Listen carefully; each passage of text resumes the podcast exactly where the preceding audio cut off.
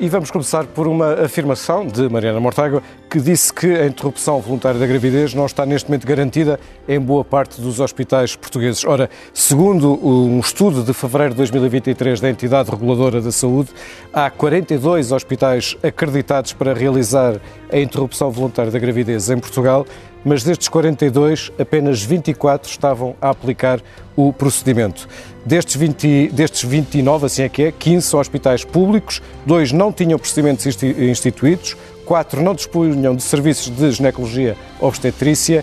Além disto, também há casos noticiados de indisponibilidade de médicos por objeção de consciência. Vamos avançar para a próxima frase, também de Mariana Mortágua, que disse que na Baixa Pombalina, em Lisboa, há mais unidades de alojamento local do que pessoas a viver. Ora, com a devida vénia, vou citar o Observador, onde a jornalista Alexandra Machado já fez a análise e a confirmação de factos desta mesma afirmação que foi feita há quatro dias por Mariana Mortágua, para concluir que ela é falsa. Ora, dados da plataforma de registros do alojamento local do Turismo de Portugal indicam que em nenhuma freguesia de Lisboa isto acontece e na freguesia da Baixa, que é a freguesia de Santa Maria eh, Maior, há 4.434 registros de alojamento local. Ora, segundo o INE, segundo os censos, nesta mesma freguesia vivem 12.765 pessoas eh, nesta, nesta freguesia, daí ser uma afirmação falsa. Vamos prosseguir agora para Paulo Raimundo, que disse que os bancos, os bancos estão a cobrar 6 milhões em comissões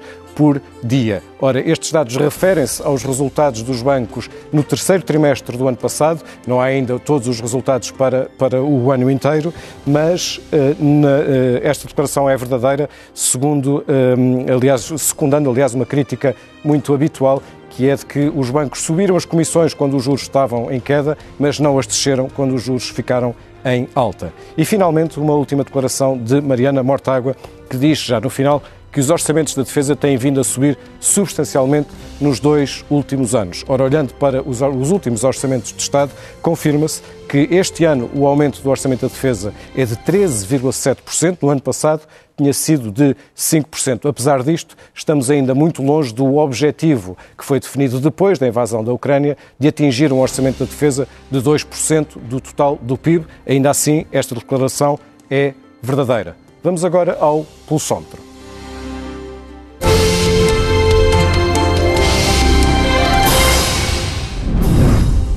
Bom, e neste momento o pulsómetro, que mede as, eh, as afirmações que são positivas com as avaliações de rejeição a cada um dos líderes partidários hoje em debate, neste momento o que mostra é uma, uma, uma, um favoritismo de Paulo Raimundo de 60%. Uh, recordo que isto, está, isto, isto espelha o pulsar das redes sociais, não do país naturalmente, mas do que, do que é dito nas redes sociais. Isto está aberto durante 18 horas, portanto vai evoluindo. Convido-vos a todos a verem este pulsómetro e o de todos os debates no site da CNN Portugal.